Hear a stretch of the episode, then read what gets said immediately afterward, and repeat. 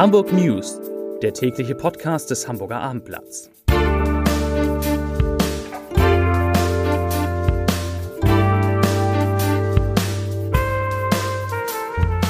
Herzlich willkommen in einer neuen Podcast-Woche. Mein Name ist Lars Heider und heute geht es um Corona-Zahlen, die genau zwei Wochen nach Beginn des November-Lockdowns endlich und deutlich zurückgehen. Weitere Themen: Hamburger Kinderärzte warnen vor Schulschließungen. Ein Luftfahrtzulieferer streicht hunderte Jobs in Hamburg und Barmbek wird von einer Explosion erschüttert. Zunächst aber wie immer die Top 3, die drei meistgelesenen Texte auf abendblatt.de. Auf Platz 3 Sorge um HSV-Legende Uwe Seeler im Krankenhaus. Auf Platz 2 Altes Land. Quotenrennen verloren, bei Twitter gewonnen. Und auf Platz 1 Sylt, Föhr und Amrum fordern Schnelltests für Urlauber. Das waren die Top 3. Ja, Während die Bundeskanzlerin am liebsten heute schon mit den Ministerpräsidentinnen und Ministerpräsidenten weitere Verschärfung der Corona-Maßnahmen beschließen würde, während ich diesen Podcast aufzeichne, laufen die Gespräche noch, noch, hat sich zum allerersten Mal gezeigt, dass der Lockdown, der am 2. November begonnen hat, offensichtlich wirkt. Und zwar genauso, wie es die Experten vorhergesagt haben, nämlich mit eben zwei Wochen Verzögerung. In Zahlen heißt das in Hamburg wurden an dem heutigen Montag 185 neue Corona-Infektionen gemeldet. Das ist nicht nur der niedrigste Wert seit dem 25. Oktober, sondern auch ein Rückgang um rund 38 Prozent im Vergleich zum vergangenen Montag. Damals lag der Wert noch bei 253 Fällen. Und auch der 7-Tage-Wert in Hamburg sinkt. Der sinkt nämlich von 162,3 auf 156,3 Neuinfektionen je 100.000 Einwohner. Und auch bundesweit sind die Zahlen im Wochenvergleich zum ersten Mal seit längerer Zeit deutlich im zweistelligen Prozentbereich zurückgegangen. Das ist die richtige Richtung. Hamburgs Bürgermeister Peter Tschentscher, der hat vor dem Treffen mit der Bundeskanzlerin übrigens gefordert, künftig große Demonstrationen in Innenstädten nicht mehr zu genehmigen, zumindest solange die Pandemie noch läuft. Er bezog sich damit natürlich unter anderem auf die Querdenker-Proteste in Leipzig, an denen rund 20.000 Menschen teilgenommen hatten, oft ohne Abstand und ohne Masken. Die Hamburger Kinderärzte, die haben heute in einer Stellungnahme an Schulsenator Thies Rabe auf die Folgen möglicher Schulschließungen hingewiesen. Dazu sagt Dr. Stefan Renzes, der Landesvorsitzende des Berufsverbandes der Kinder- und Jugendärzte, folgendes. Ich zitiere. Wir wollen die Gefahr durch die zweite Corona-Welle keineswegs verharmlosen. In der aktuellen Diskussion geht aber leider unter, dass auch die Schulschließung im Frühjahr bei einer Reihe von Patientinnen und Patienten zu massiven gesundheitlichen Störungen geführt hat. Wir sehen in unseren Praxen zunehmend übergewichtige Kinder. Da fehlt der regelmäßige Sportunterricht genauso wie schlicht der Schulweg. Auch beobachten wir verstärkt Sprachprobleme, insbesondere bei Kindern, bei denen die Eltern bei der Beschulung zu Hause nicht helfen können.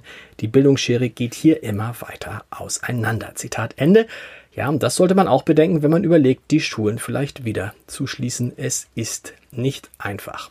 Zur Wirtschaft. Die drastische Produktionskürzung bei Airbus trifft nun auch einen der größten Zulieferer in Hamburg mit voller Härte. Bei dem Bordküchen und Toilettenhersteller Deal sollen rund 400 von knapp 900 Arbeitsplätzen in der Stadt wegfallen. Es sei vorgesehen, dieses Sparprogramm schon bis Ende 2021 umzusetzen, sagte Rainer von Borstel, der Chef der Luftfahrtsparte des Deal-Konzerns heute. Bereits im Dezember 2018 hat das Unternehmen beschlossen, einen Teil der Hamburger Produktion nach Ungarn zu verlagern. Das sind keine guten Nachrichten. Zwei wichtigen Polizeimeldungen, eine wichtige und eine etwas skurrile.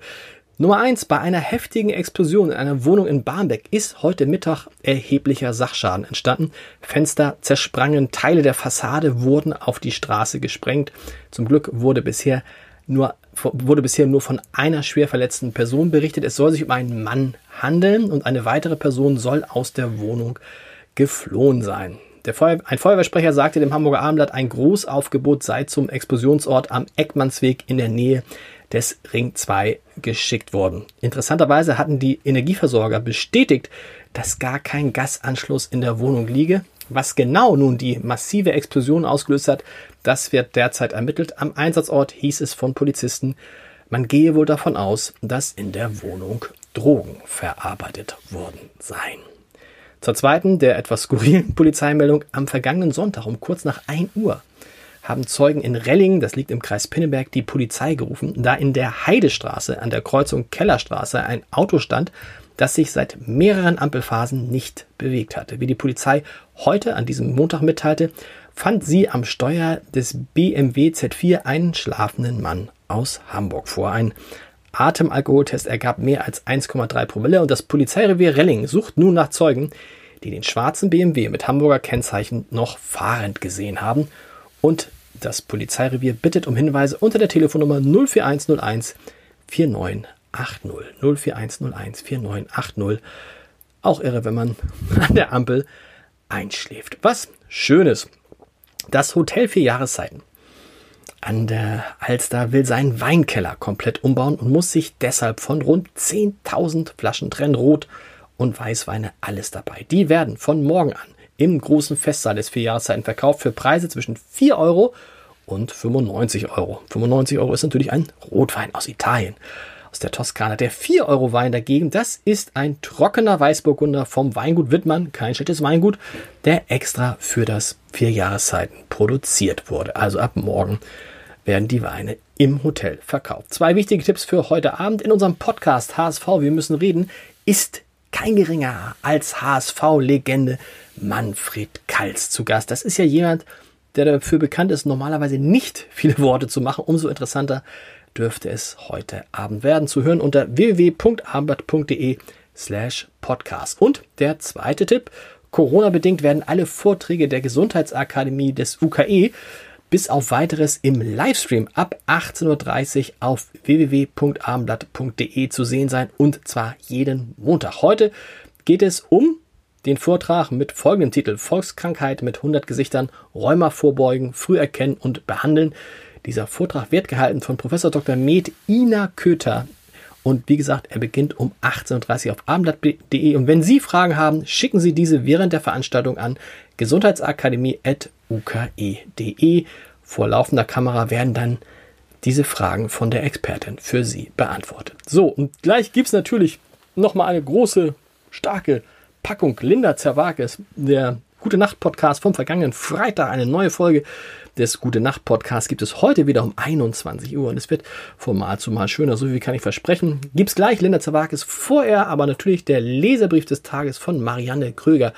Es geht noch einmal um die Frage Corona und Schulen. Und Frau Kröger schreibt, ich zitiere, ich fahre täglich an drei Schulen vorbei, zufällig oft in den Pausenzeiten. Die, Stürm, die Schüler stürmen nach draußen, reißen sich die Masken herunter, verständlich, aber dann wird sich begrüßt mit Umarmung, Küsschen rechts und links und von Abstand halten keine Rede. Auf meinen Einwand, habt ihr schon mal was von Corona gehört? Die Antwort, wir sind clean. Da ist Schulsenator Thies Rabe machtlos. Das war der Leserbrief des Tages. Das war auch fast der Podcast des Tages. Jetzt noch wieder Linda Zerwakis aus dem Gute Nacht Podcast. Und wir hören uns morgen wieder. Bis dann. Tschüss.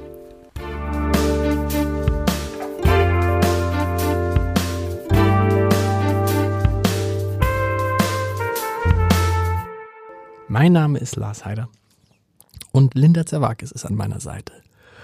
Und da freue ich mich in diesem November, der gar nicht so einfach ist. Und Linda, äh, warum sagst du nichts? Ach so, ich habe gedacht, diesmal nicht. Diesmal ist mir ich dachte, diesmal sitze ich und schweige. Wir waren letztes Mal, waren wir so, so, so hatten wir so richtig ernstes Thema. Heute ja. haben wir aber auch eins. Und zwar, Linda, hast du auch das ist wirklich für mich, damit hab ich, darüber habe ich noch nie mit jemandem gesprochen. Ich noch nie. Angst, oh Gott. Nee, pass auf, nicht schlimm.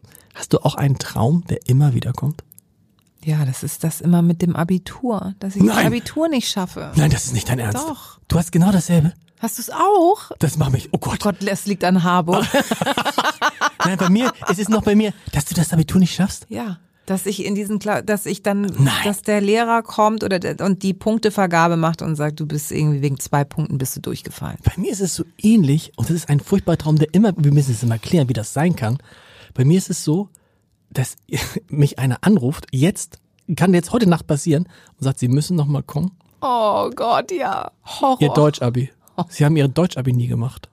und dann muss ich nochmal kommen und dann gehe ich, weißt du, und dann muss ich das wirklich so, und dann gehe ich dann dieses, und da sitzen diese ganzen anderen Schüler. Kafka. Und dann muss ich so ein halbes Jahr nochmal mitmachen. Du hast das Gleiche? Ja, so ähnlich. Gott, wenn ich nochmal in die Schule müsste. Aber wie oft, aber wie oft hast du, wie? Das ist selten. Also jetzt sind wir eh, Thema Traum ist ein super Thema, weil jeder sagt ja, sie träumen jede Nacht.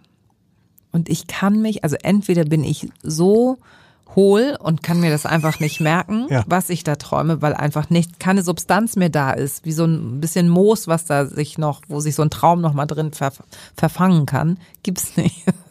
Das ist wie so eine wie so eine Murmel in so eine so klong klong so.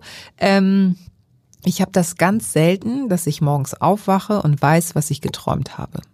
Ganz, ganz selten. Und dann kommen manchmal so Albträume. Das ist dieser Albtraum. Und der kommt vielleicht alle vier, fünf Jahre. Aber dann ist der total präsent. Total. Und man denkt sich immer, boah, wo kommt der her? Und ich wach morgens auf und bin wie geredet und denk, Mist, jetzt auch gerade in unserer beider äh, Funktion. Ich denke, scheiße, wenn einer mitkriegt, dass ich du die Deutsch? Deutschprüfung gar nicht gemacht habe. Guck mal, ich schummel Griechen schon immer. Also das ist ja schon, ist ja schon die Schublade vorgelegt. Übrigens, mein Deutschlehrer hat damals zu mir gesagt, ähm, äh, äh, das werde ich nie vergessen. Das ist so ein geiler Satz immer, ne? Das würde ich nie vergessen. So ein Quatsch. Na klar werde ich es vergessen. Aber der hat zu mir gesagt, äh, äh, Heide, ähm, oder Lars, Lars, wenn ich Ihnen einen Tipp geben darf für Ihren weiteren Berufsweg, was immer Sie auch machen, machen Sie nichts mit der deutschen Sprache. Das ist, aber habe ich das nicht auch mal erzählt? Meine Deutschlehrerin hat mir in der zehnten Klasse empfohlen, wählen Sie Deutsch ab, Sie haben eine Ausdrucksschwäche. Nein. Aber man dann kann doch nicht ich die- Deutsch abwählen. Nee, nicht so, ich auch so ein bisschen irritiert und ich war dann in der Oberstufe, also nach der das ist 10. war rassistisch fast schon. Meinst oder? du, Es hatte da schon was mit meinem Migrationshintergrund, aber da gab's ich- dieses Wort noch Nee, nicht. gab's nee, nicht, sie nee. fand mich einfach nicht gut in dem, was ich gemacht Und dann hatte ich aber meine große Stunde, dann habe ich sie im Riekhof-Theater. Riekhof kennen für die Harburger. Der Riekhof ist für Harburg Das Schauspielhaus. so. ja, so. Oder? Ja. Dezent gesagt. Was so. das Schauspielhaus für die Eimsbüttler ist. Genau, so. Und ich weiß nicht mehr, was ich mir da angeguckt habe. Und ich habe sie wieder getroffen und sie mal, Mensch, Linda, und was machst du denn jetzt? Ja, ich bin äh, Texterin bei einer renommierten Werbeagentur. Ich weiß nicht, ob Sie sie kennen, BBDO. Bäh. Und mach was mit Sprache, du blöde Kuh. So. Ich hatte, mich hatte auch der Deutschlehrer auch mal angerufen. Und Oh. wollte dann, Sie sind doch jetzt beim Abendblatt, können Sie vielleicht mal vermelden, dass mein Sohn da in diesem Fußballteam Das ist? ist nicht Ja. dein Ernst. Und was hast du gemacht?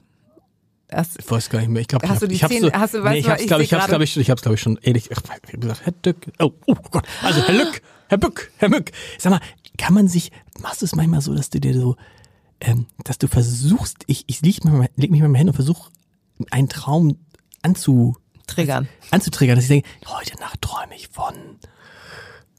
Hast du mal versucht, ne? Nee, Ja, guck mal, ich, Klappt nicht. Traum ist bei mir, ich weiß Gar nicht, nicht. was da, da ist irgendwas schiefgelaufen. Irgendeine Synapse funktioniert. Aber sei nicht. froh, weil ich habe schon Träume gehabt, die waren so echt, dass ich morgens aufgedacht, aufgewacht bin und war zum Beispiel total sauer auf meine Frau. Weil ich dachte, sie hat sich von mir scheiden lassen oder so. Ja, ernsthaft. Ich habe dann geträumt und die Kinder, es ging um die so. Und dann habe ich gedacht, das gibt's doch gar nicht. so, warum schlägst du mich nicht mehr? Warum musst du dich denn gleich trennen? So ein echter, das war so ein echt, so ein, so ein echter. Und ich finde, das ist manchmal, das ist manchmal haben, haben Träume Oh. sowas Reales. Und also das, du, wenn du keine Träume hast, ist natürlich schade, weil, Was erzählen? weil ich habe auch schon Sachen geträumt, die dann später passiert sind. Oh. Ja, aber das finde ich aber auch spooky. Aber hast, Du, spooky.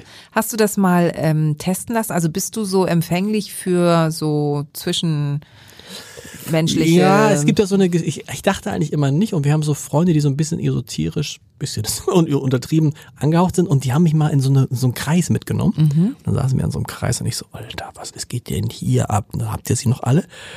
Und dann merke ich, dass einer von diesen, was auch immer, Mhm. hinter mir ging und dann irgendwie hinter mir so rumfummelte. Boah, ich denke, was machen die? Und dann fingen die da irgendwie an so zu reden und plötzlich wird mir total heiß und ich fange an zu schwitzen und läuft mir wirklich Die Suppe. Suppe, komplett. Ich denke, Mensch, und dann sage ich so, Leute, ich will euch hier nicht stören mit dem ganzen, was immer jetzt auch gerade passiert hier mit den Beschwörungen, aber kann mal einer die Heizung ausmachen? Und dann wirklich trief alles nass und dann lachen die sich tot. Und weißt du, was hinter mir stand? Ein Teelicht. Und dieser Typ hatte das irgendwie so ein bisschen beschworen, das ist und so. Ein Teelicht. Und dann macht er, pustet er das Teelicht aus und auf. So.